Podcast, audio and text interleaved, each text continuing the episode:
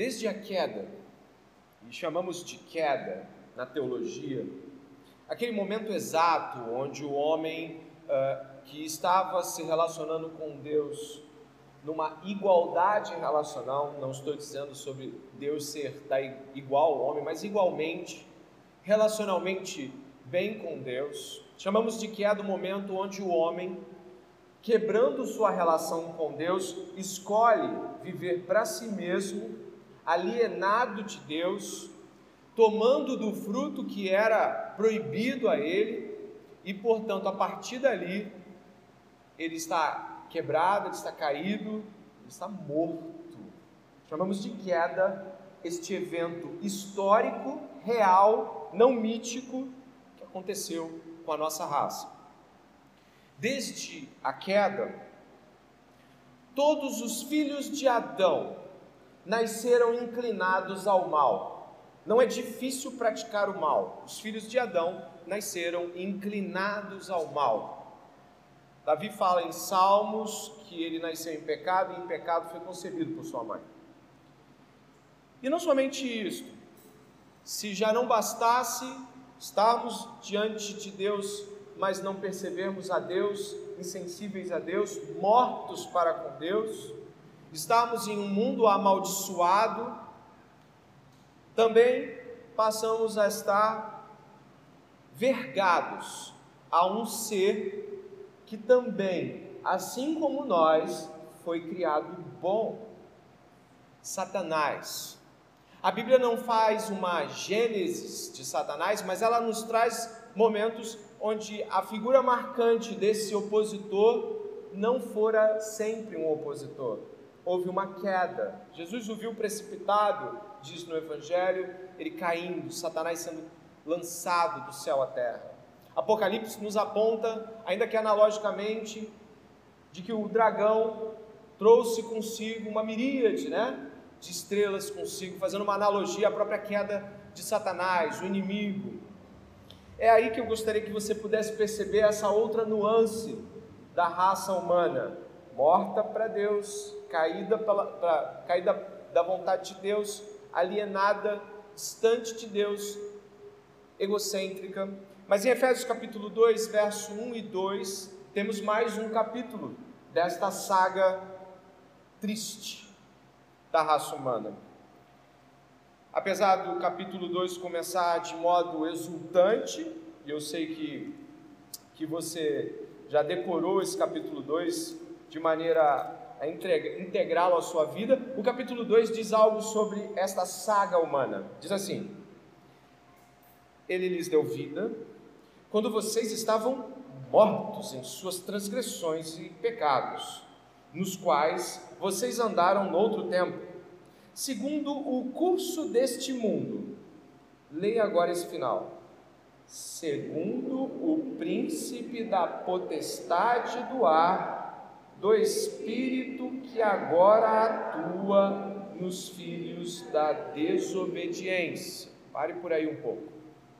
Existe uma morte espiritual relatada aqui, uma vida de transgressão também relatada aqui, um curso segundo o mundo também relatado aqui, ou seja, uma vida segundo um padrão fora de Deus, e existe também uma relação com este inimigo. Ele é o guia dos desobedientes. Este príncipe das potestades do ar a antiga serpente, o Satanás, diabo, ele não é uma figura mitológica nas Escrituras, ele é o ser real. E ele é o guia. Jesus vai dizer para os fariseus lá em João: vosso pai, para aqueles fariseus retrucando a palavra de Deus, ele é vosso pai, não é Abraão, não, vocês são filhos do diabo. O diabo, então, é uma figura real para os crentes, ele existe. O seu fim, a Bíblia já diz, que é no lago de fogo e enxofre, ardendo eternamente, pagando pela sua desobediência, sem nunca mais sair de lá. Diz também a palavra de Deus que o inferno foi criado para Satanás e seus anjos. Você conhece esses versículos, eu não estou incluindo citações para que eu não me prolongue não perca o andamento do texto. Desde Adão caído, Até hoje, Satanás é o líder e escravizador da raça humana. Ele é o líder dos rebeldes. E ele tem tanta influência conosco que é capaz de muitas e muitas vezes possuir o corpo das pessoas. Ele pode entrar em pessoas. Eu digo ele, mas gostaria de estender isso aos seus anjos, os seus mensageiros malignos, os demônios. Também estes podem possuir pessoas. Isso é muito sério e o Velho Testamento, ele talvez não nos traga grandes é, apresentações sobre possessões, você tem a influência maligna em Saul, mas você tem Satanás no Gênesis capítulo 3, a serpente que engana o casal, você tem também ali quando Jó está sendo apresentado como homem íntegro, aparece Satanás diante de Deus. Não é uma figura alheia ao Velho Testamento, ele é uma figura real. E também no Novo Testamento você encontra, só que aí de uma maneira muito mais escancarada, nós percebemos que o Novo Testamento, além de nos mostrar uma revelação extremamente mais clara, uma revelação final de Jesus, Filho de Deus, ele é a mensagem final de Deus para o mundo, também a mensagem de Deus para o mundo inclui uma apresentação mais clara de Satanás. Satanás também é muito mais claro e muito mais perceptível no Novo Testamento. Você, por exemplo, vê Satanás, Mateus capítulo 4, quando Jesus é levado para o deserto pelo Espírito Santo e lá quem vai tentá-lo? Você lembra? Satanás, ele vai tentar. Você também encontra é, é, expulsões de demônios em todo o Novo Testamento. Você encontra Satanás, inclusive, entrando no traidor Judas. A palavra ali é possuí-lo. Ele, ele entra a partir daquele momento, né, onde Jesus dá o bocado molhado né? João capítulo 13, Jesus dá o bocado para Judas e diz as escrituras que a partir daquele momento Satanás entra nele, entra no sentido de possuí-lo. Compreendendo estas realidades, onde nós estamos, e é claro, você pode certamente estar olhando para Efésios e vendo tudo isso, que a pessoa sem Deus é uma pessoa morta, é uma pessoa seguindo o curso, o curso desse mundo, é uma pessoa seguindo as transgressões desse mundo e seguindo ou sendo guiado por Satanás. Essas quatro coisas estão no texto de Efésios e elas vão fazer bastante sentido para a gente ao analisarmos as realidades de Marcos capítulo 5, que é para lá que eu gostaria que você fosse agora. O evangelista Marcos, ele não está mencionando pela primeira vez questões que envolvem demônios. Presta atenção. Não é a primeira exposição acerca de demônios que Marcos faz. Capítulo 1, verso 29, Jesus expulsa um demônio em Cafarnaum. Capítulo 1, verso 34 vai dizer que também Jesus expulsou vários outros demônios. Capítulo 3, verso 15, Jesus escolhe os doze e dá autoridade para pregar e para fazer o quê? Expulsar demônios. Você vai encontrar capítulo 3, verso 15.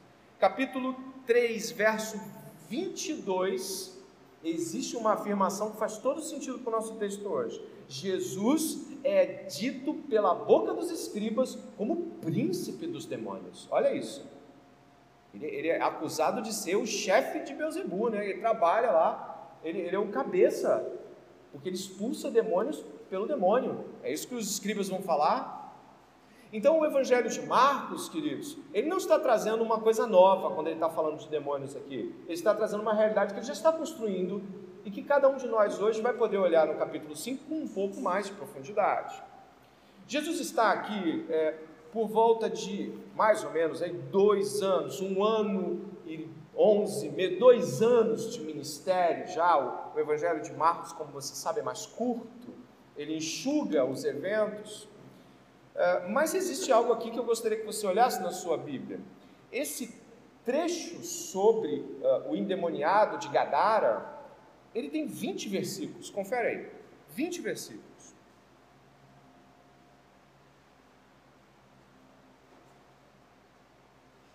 Tudo bem, pastor, pode continuar. Não, 20 versículos para uma temática em Lucas está ok. 20 versículos para uma temática em João é até pequeno. Tem coisa lá que chega nos 50 e tantos versículos de discussão. Agora, em Marcos, 20 versículos para um tema em Marcos é coisa grande. O evangelista, ele é muito sucinto nas suas aparições temáticas em outros aspectos, mas aqui ele gasta 20 versículos para falar desse tema. Ele enriquece com detalhes, ele apresenta os personagens com lugar, com temática, existem falas, narrativas, tá tudo muito cheio, tá muito rico. E por que será então que ele está fazendo isso? Terminando aqui, já indo para os versículos em termos explicativos, ou seja, concluindo essa etapa introdutória, Marcos tem intenções claras aqui para nós. E ele quer que nós sejamos marcados com esta cena, talvez mais do que com outras, e por isso ele se delonga. Então eu espero que nós também tenhamos atenção mais delongada, um olhar mais uh, precioso ainda para isso que nós vamos fazer na última oportunidade que tivemos em Marcos, nosso irmão Adonias pregou sobre a tempestade. Quem lembra? Aquela grande tempestade no qual Jesus descansava e os discípulos enlouqueciam, não sabiam o que fazer. Tá? Então, no, último, no final do capítulo 4, Jesus acalma uma violenta tempestade que está, está prestes a, a destruir o barco com os discípulos e tudo mais. No capítulo 5, Jesus acalma a tempestade no coração de um homem que está violentamente sendo jogado de um lado para o outro, do lado de dentro. Diferente da tempestade do lado de fora, existe uma tempestade dentro deste homem, que é talvez um dos personagens principais da narrativa de Marcos. E eu gostaria de basicamente dividir o texto em dois ainda que não seja de forma tão convencional, costumo trabalhar com três, né? Mas eu gostaria de pensar em dois trechos: o assombro ou o assombroso mundo das trevas e o poder misericordioso e pacificador de Jesus. O assombroso mundo das trevas e o poder misericordioso, o poder pacificador de Jesus. Nós encontramos aí então, já tendo feito esse prólogo, e talvez você agora mais atento a toda a realidade espiritual que vai ser dita aqui, nós encontramos no verso 1 a seguinte afirmação do evangelista: Jesus e os discípulos chegaram à outra margem do mar, lembra da tempestade, né? A terra dos Gerazenos. Ao desembarcar, Logo, um homem possuído de espírito imundo veio dos túmulos ao encontro de Jesus. Jesus está descendo do barco, esse logo é muito comum na narrativa que Marcos está o tempo todo falando que a coisa acontece de imediato, mas ali deve ter sido mesmo, porque ele desce do barco vindo da tempestade. É, é, um, um, comentarista falou que, inclusive, o diabo, né, brincando aqui com aquelas coisas que a gente costuma ver, o diabo estava furioso, né, balançou o barco, agora quer se jogar mas é claro que eu não eu falei, eu não vou abraçar essa causa dele, não, mas eu achei interessante ele pensar por que, que Jesus não podia entrar ali, né? Por que estava difícil chegar até a, a, a, Gadara, né? Aquilo ali é uma área de gentios. Por que estava tão difícil chegar a Gerasa, Gadara, Decápolis? Tanto é que Jesus nem fica, você vai ver isso no final da narrativa, ele tem que ir embora.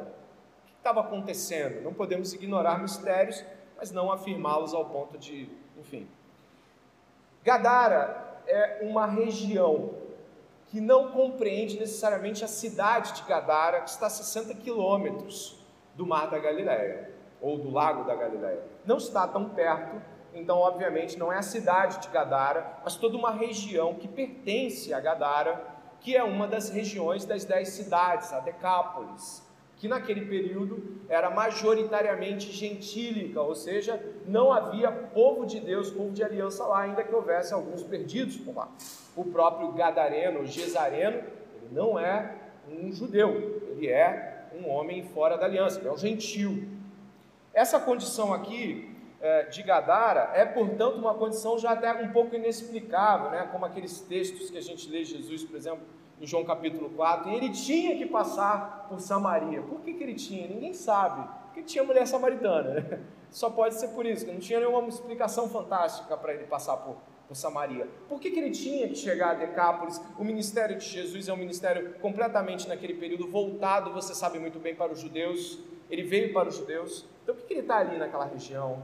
Né? São mistérios que a gente não tem a resposta, mas é impossível que um pregador não vai minimamente tocar nisso para você ficar assim, peraí, isso é diferente, né? Ele está indo para lá, não é o lugar do ministério, por que, que ele chega lá, por que, que ele não fica, por que, que o homem é liberto. Essas coisas precisam permear, pelo menos, a nossa cogitação, porque isso também traz significado do texto.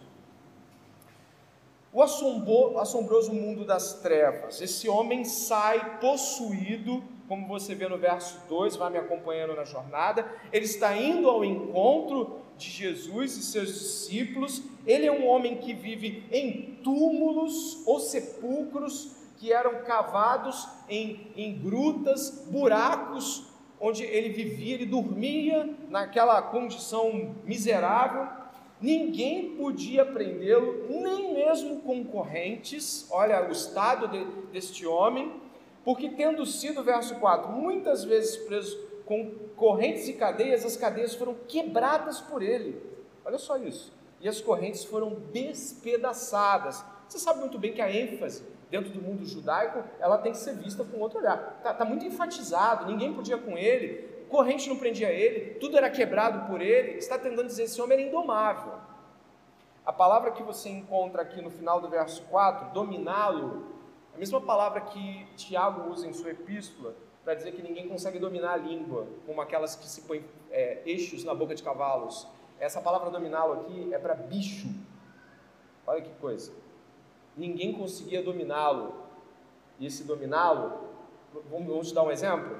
Se a gente estivesse falando aqui entre nós de que alguém está descontrolado, a gente diria assim: ninguém está conseguindo controlá-lo. Você não diria ninguém está conseguindo laçá-lo. Por que, você não fala isso? Laçar é para quê? É para animal, não é isso você não usa laçar para ser humano. Por que, que Marcos usou uma, uma palavra que é usada para animais? Olha a condição desse homem.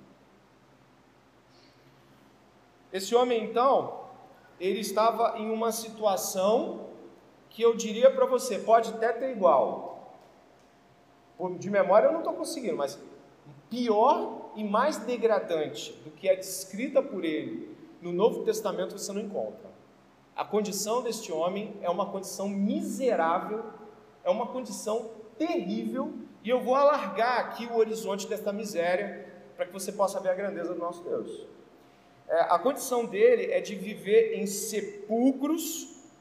Aqui está dizendo, no verso 5, que ele andava de dia e de noite gritando. Você imagina isso? Gritando. Às vezes você vê pessoas que têm problemas mentais na rua falando sozinho, né? Você fica comovido, você fica, puxa vida, que situação, como é que deve ser isso? Esse homem está vivendo nos túmulos, ele está vivendo andando e gritando, já tentaram segurar ele, mas ele rompeu, o poder demoníaco lhe confere aí é, mais força ainda, ele quebra tudo, ninguém consegue romper, é, segurar ele, e ele está em vida na morada dos mortos. Que terrível isso. Algumas pessoas não gostam nem de passar por cemitérios. Você já deve ter visto gente assim. Imagine morar entre os mortos. Não é, está trabalhando ali, está, está vivendo ali. Mas existem mais coisas que eu gostaria de salientar, que tornam a ida de Jesus para lá ainda mais fantástica. Ele é um gentil. Ele está nos sepulcros. Você sabe muito bem que Levíticos afirma que a pessoa é imunda quando toca em morto, quando está em lugar de mortos. Ela, ela passa a estar num estado de imundícia, ela tem que se purificar. Este homem está num lugar onde nem aqueles que poderiam lhe fazer o bem deveriam ou gostariam de ir. Ninguém vai em sepulcro. Quem que vai ajudar um, um homem e vai ficar impuro? Quem? Quem? Aí dá o quem para você. Quem é que vai fazer isso? Ele tem toda uma estrutura de frase de Marcos para apontar para sua imundícia. O espírito que Marcos diz que habita nele é espírito o quê? Pode pesquisar aí. Espírito o quê? Hã? Para judeu, o sepulcro é o quê? imundo, não é isso? Correto? Sepulcro é imundo. Os espíritos saem dele, você vai ver na narrativa, e vão para o quê? Porcos, que para judeu é o quê? Ele está vivendo em meio a cuidadores de porcos, que também para judeus são coisas imundas, são animais considerados imundos. E aí eu, eu tento pensar contigo, o que, que Jesus foi fazer lá? Jesus vai encontrar com um homem com espírito imundo, no meio de sepulcros imundos, rodeado de pessoas com trabalhos imundos, e tudo isso num, num território gentil imundo.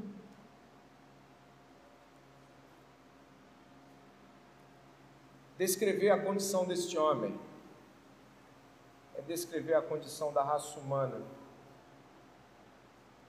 Quando Isaías, quando Isaías no capítulo 6 vê a glória de Deus, ele diz: Eu habito no meio de um povo de impuros lábios, meus lábios são impuros. Ele primeiro afirma de seus próprios lábios: Meus lábios são impuros. Habito no meio de um povo de impuros lábios e os meus olhos viram Deus. Sabe o que quer dizer?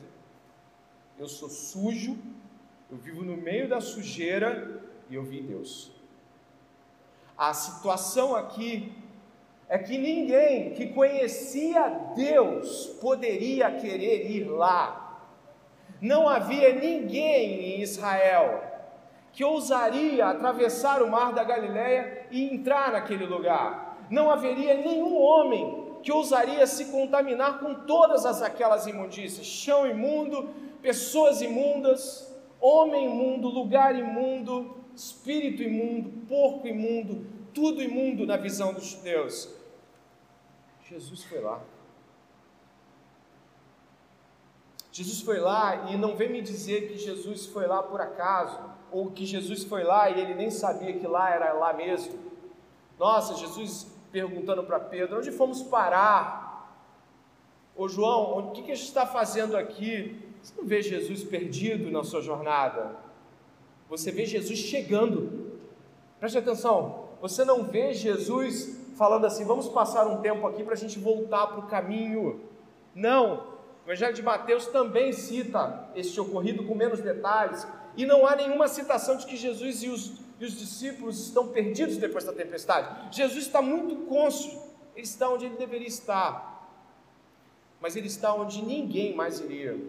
E eu quero marcar esse ponto aqui com vocês, e lhes dizer de que Jesus nos apresenta um cenário que para nós, analogamente, é um cenário que muitas vezes nós gostaríamos de evitar. Nós gostaríamos de ir em lugares onde romantizamos a missão cristã, onde nós projetamos um cenário de grandes vitórias e grandes eh, questões maravilhosas que Deus está fazendo naquele lugar, mas nós dificilmente vamos até o imundo, aos imundos do nosso tempo. Dificilmente nos importamos, e você vê que Jesus se importa com ele, lá no final da narrativa você vai encontrar amor de Jesus falando com ele, ele sentado aos pés de Jesus, não tem nenhuma necessidade aqui, eu não estou fazendo spoiler, a palavra já é conhecida, você sabe o que é. Você iria nos piores lugares, e aí eu quero usar o termo de um modo que você entenda, não porque haja lugares ou pessoas melhores, mas entenda isso socialmente, entenda isso é, imaginativamente. Você iria nos piores lugares para falar com as piores pessoas, nas piores condições. Jesus foi. Isso deve nos deixar pensativos quanto às missões cristãs que nós estamos buscando empreender. Isso deveria nos deixar pensativos porque muitos de nós, ao romantizar a missão cristã, do evangelismo, da chegada da palavra em outros lugares, cortamos da nossa lista lugares perigosos, distantes demais para que não venhamos dar um beijo no papai e na mamãe, próximos a centros urbanos no qual possamos ter acesso a hospitais, longe de gente extremamente, digamos assim, hostil, de religiões hostis, nós evitamos isso, criamos uma série de sequências. E nós temos dificuldade de olhar para essa cena e ver o amor de Deus alcançando os imundos, os inassociáveis. E virando esta percepção um pouco mais, né, desdobrando um pouco mais, esse assombroso mundo das trevas é real e existe em nosso meio até os dias de hoje. Mas nós gostamos do conforto dos nossos domingos e não queremos saber de ir a lugares que sejam incômodos para nós. E aqui fica um incômodo, uma farpa na sua e na minha consciência sobre se estamos diante de Deus de tal forma que possamos ser guiados pelo Espírito Santo para os piores lugares, para os lugares mais difíceis, mais inacessíveis ou mais sujos, faltando higiene, ou mesmo para as pessoas que nós consideramos mais alienadas de todo tipo de civilidade ou aquilo que você julga ser bom senso. E aqui eu venho com você tateando os porquês de Jesus. Né?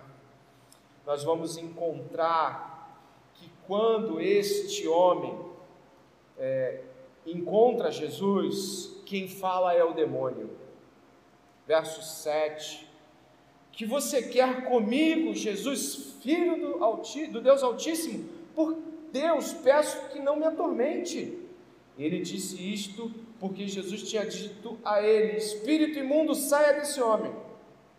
Então Jesus lhe perguntou: Qual é o seu nome? Ele respondeu: Legião é meu nome, porque somos muitos. Pediu-lhe com insistência que não os mandasse para fora do país. Ora, uma grande manada de porcos estava pastando ali pelo monte, e os espíritos imundos pediram a Jesus: Mande-nos para os porcos para que entremos neles. Jesus permitiu.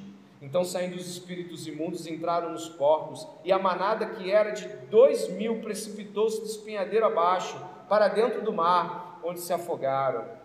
Os que tratavam dos porcos fugiram e foram anunciá-lo na cidade e pelos campos. Saíram desesperados.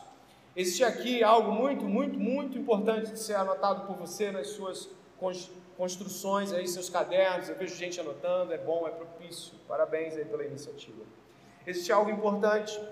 No capítulo 3, Jesus é acusado de quê? Maioral dos demônios. Né? Expulsa demônio pelos, pelo maioral dos demônios. E aqui no capítulo 5, o demônio usa uma expressão que no original faz ainda mais sentido. Basicamente, o que os demônios estão dizendo é: que parte temos contigo? Olha que coisa interessante. Basicamente, o que ele está dizendo, eu até transliterei aqui, eu busquei, desculpe aqui, uma, uma, uma fala, mais ou menos o seguinte: assim, nós não temos associação e não é a hora de você nos atormentar. O que está acontecendo? Por que, que você apareceu? Olha que interessante.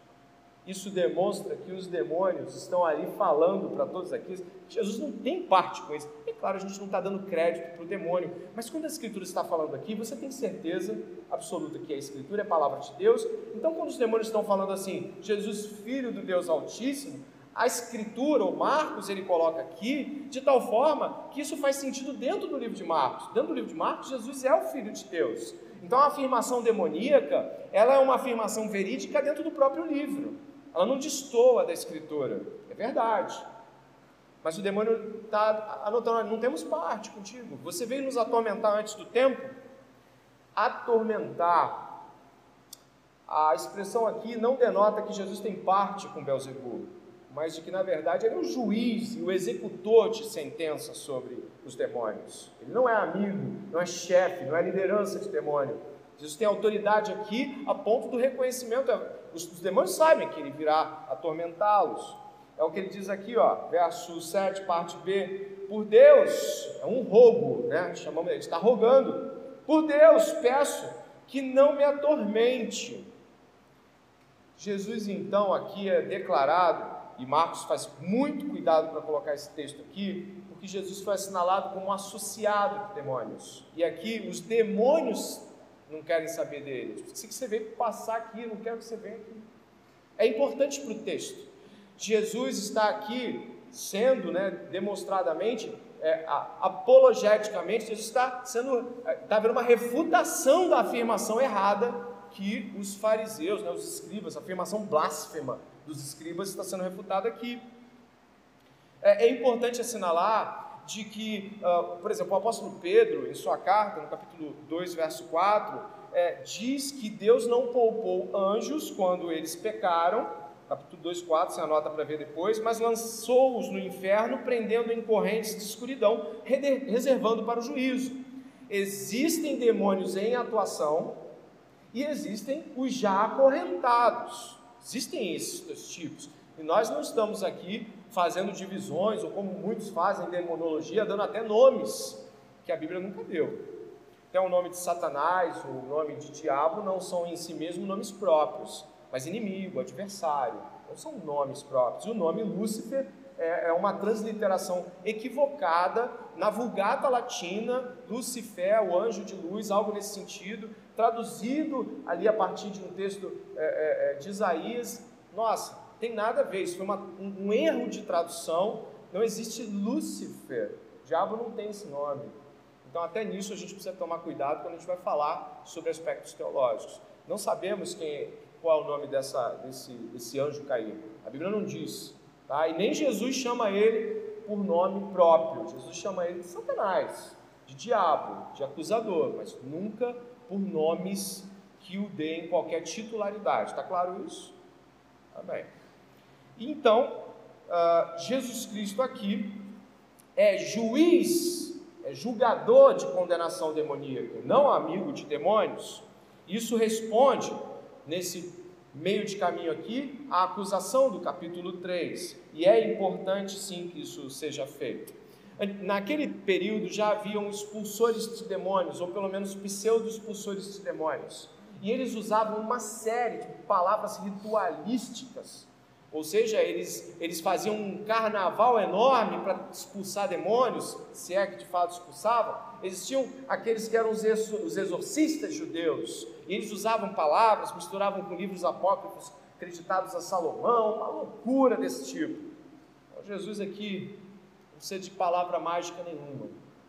Se você puder olhar aqui, ah, o verso 12 diz: né, os espíritos imundos manda-nos, ou seja, Tu podes ordenar, tu, tu que manda, manda-nos. E aí Jesus o permitiu, ou seja, Jesus os mandou para os porcos. Nenhuma palavra é, fora de série. Aqueles que já tiveram a oportunidade, triste de ver, mas uma oportunidade rica em aprendizado, expulsar demônios, que ainda hoje estão sob a raça humana, é, já podem ter visto pessoas fazendo fábulas, conversando com demônio, isso não faz parte daquilo que é proposto para a Bíblia. A Bíblia dá autoridade em nome de Jesus para tal. E ponto. Essas coisas são fantasias criadas por falsas igrejas, de falsos profetas, fazendo construções em cima da própria realidade do Filho de Deus, que é realidade exclusiva para Jesus desta forma.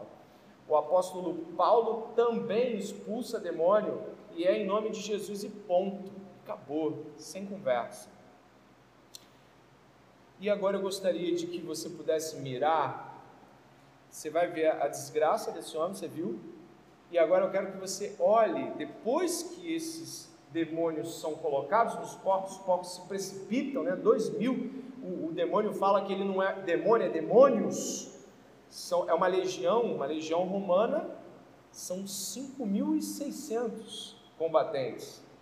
Pode ser uma aproximação do demônio? E ainda bem que não são 5.600 porcos, porque senão ia ter gente dizendo que o texto foi armado. São 2 mil porcos.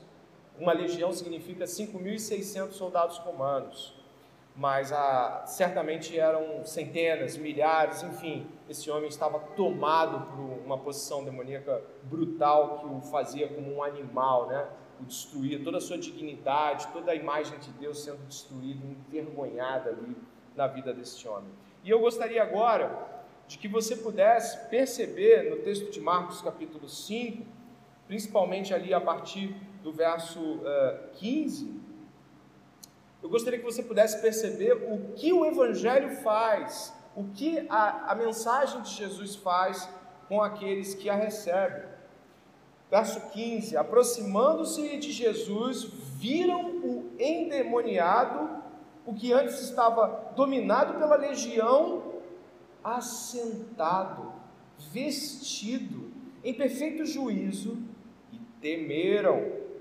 Os que haviam presenciado os fatos contaram-lhes o que tinha acontecido ao endemoniado e também falaram a respeito dos porcos.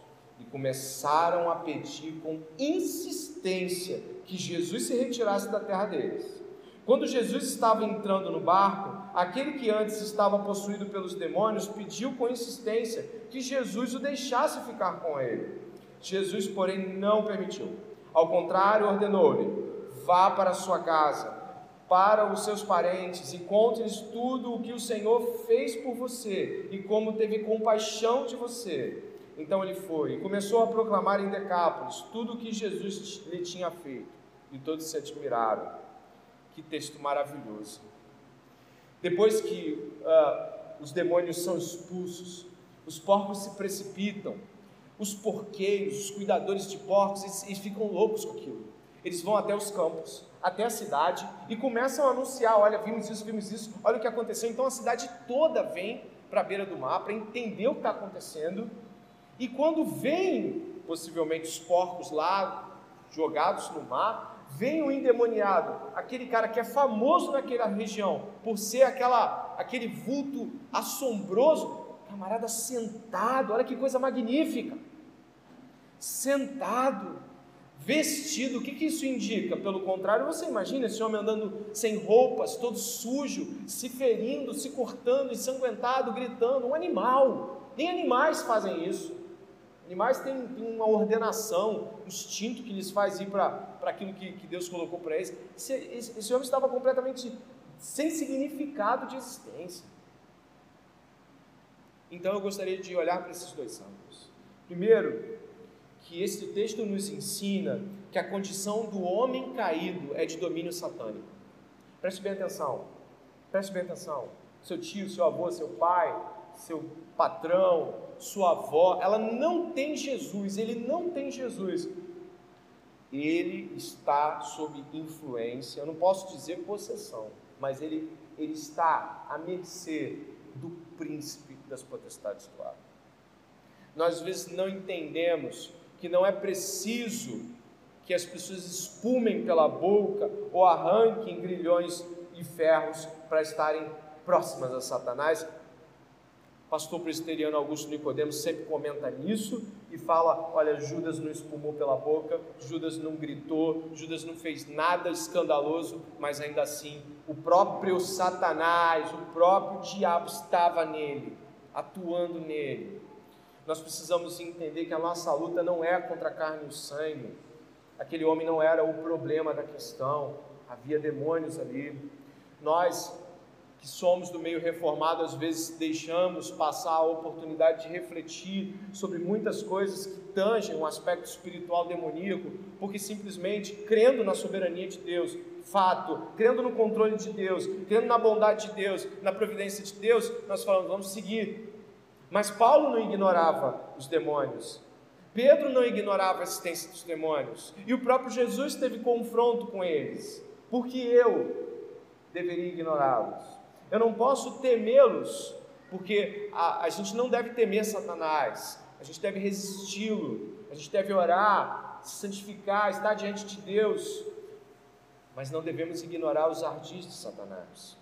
Por isso, você que está aí sentado, fique mais atento espiritualmente às realidades ao seu redor, mais atento a pessoas que têm movimentos que você fica assim, mas não é possível, como alguém chega a esse ponto? Por que, que essa pessoa faz essas coisas? Por que, que quando eu me levanto para pregar nessa repartição, as pessoas se levantam com tanta zombaria? É incomum, ah, deve ser por causa do Evangelho. Sim, o Evangelho traz a zombaria, mas Satanás está lá como zombador também. Você e eu devemos orar para que Deus nos mostre essas realidades e combater elas em oração. Nós devemos estar atentos aos, aos agir de Satanás ao invés de agirmos como tolos arrotando doutrinas de soberania de Deus, quando o próprio Deus nos ordena orarmos e resistirmos Satanás. Resistir a uma pessoa do mal, a um ser maligno.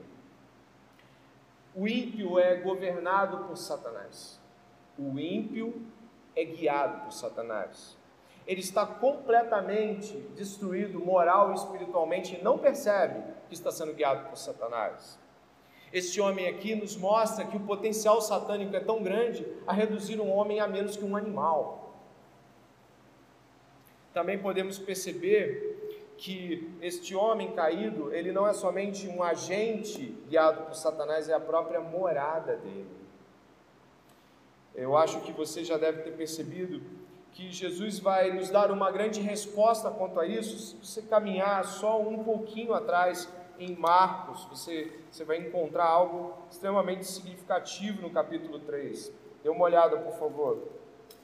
Jesus vai falar sobre essa realidade espiritual. Olha o verso de número 26 do capítulo 3 de Marcos. Se Satanás se levanta contra si mesmo e está dividido, não pode subsistir, é o seu fim.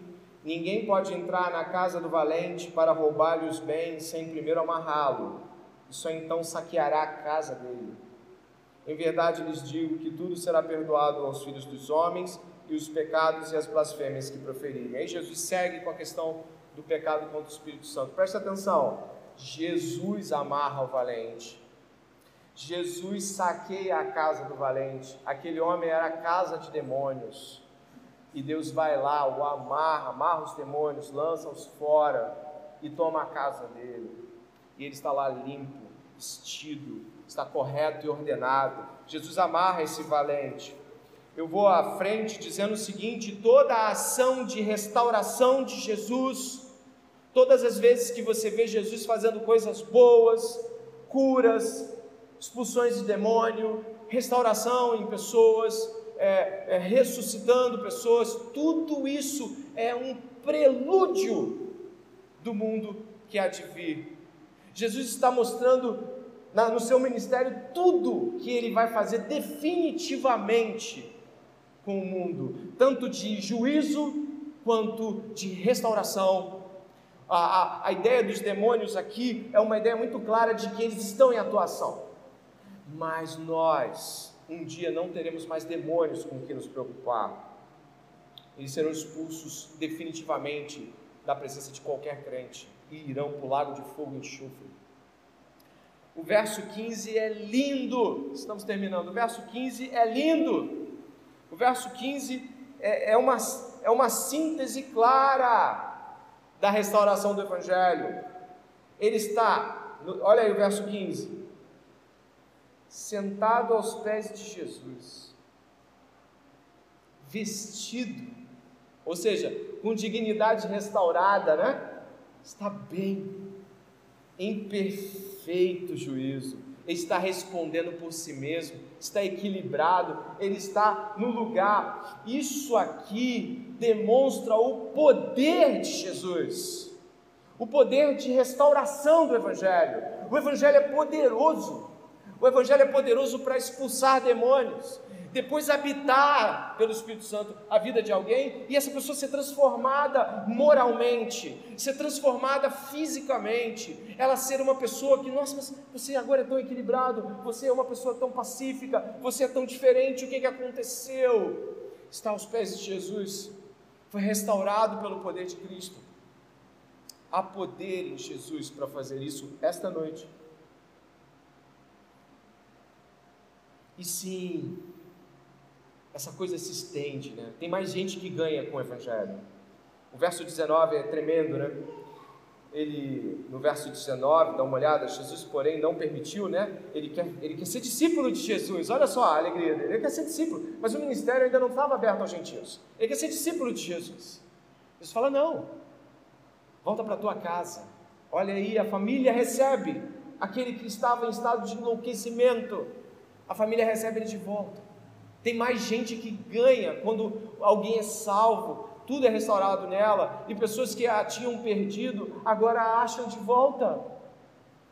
Filhos rebeldes tornam a ser mansos, ou se tornam mansos até mesmo diante de pais que já estavam incrédulos. Casamentos completamente destruídos são novamente colocados diante de Jesus e restaurados. Alcoólatras, viciados, pessoas que estão em completo estado de miséria, prostituição, totalmente perdidos, são resgatados por Jesus e lançados de volta para os seus, agora com uma nova missão: falar de Jesus.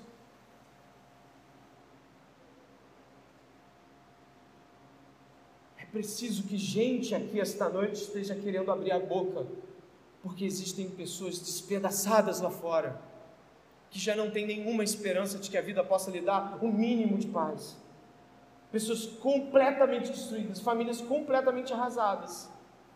Mas se Jesus entrar, se Jesus entrar naquele homem, aquele homem adulto, naquela mulher em prostituição, se entrar naquele homem que só acorda, já acorda, cai bêbado, Jesus pode retirá-lo dali e pode transformá-lo. Essa mensagem é real. Creia. Jesus pede que ele volte para casa e impede dele ser um discípulo ali. Mas isso não é impedimento para que ele fale.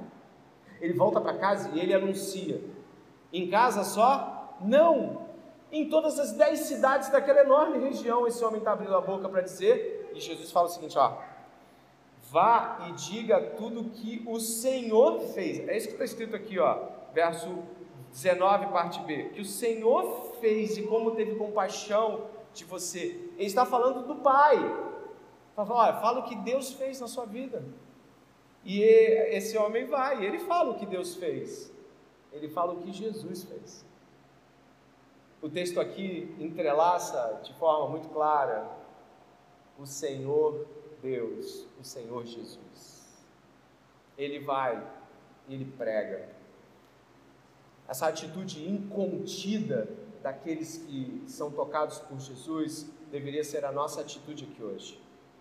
Incontidos, saímos e anunciamos aos perdidos o que Jesus fez, quem Jesus é. Eu concluo em lacunas do texto. Parece que dois mil porcos mortos são uma considerável quantidade de dinheiro jogada no mar. Mas Marcos ignora esta divagação. Diz o autor de um dos comentários que eu li: será que Marcos está tão preocupado com isso? Ou será que Marcos intencionalmente percebe que para Jesus um homem nascido de novo e restaurado vale mais do que mil porcos, bens ou qualquer coisa desse tipo? Os porqueiros da cidade e os cidadãos falam assim: a gente não quer mais você aqui, não, Jesus. Você vai embora. Mas quando Jesus vai embora e alguém é transformado, Jesus fica. Então ele representa aquilo que todos nós, que muitas vezes somos expulsos de lugares, mas plantamos uma semente e ela germinou. E aí aquela pessoa, no lugar onde você não pode ficar, você não ganhou espaço para ficar, aquela semente germinou. Talvez você nunca saiba mas Deus sabe. E eu espero que esta noite, diante dessas grandes verdades, você esteja animado com o que Deus pode fazer. Em você e através de você. E que você não tenha medo de ir aonde os imundos estão, porque é para lá que Jesus nos manda e é lá que Jesus foi. Ele nos deu os exemplos. Que a gente siga. Nós vamos orar e concluir aqui, e eu espero que o Senhor tenha falado no seu coração esta noite.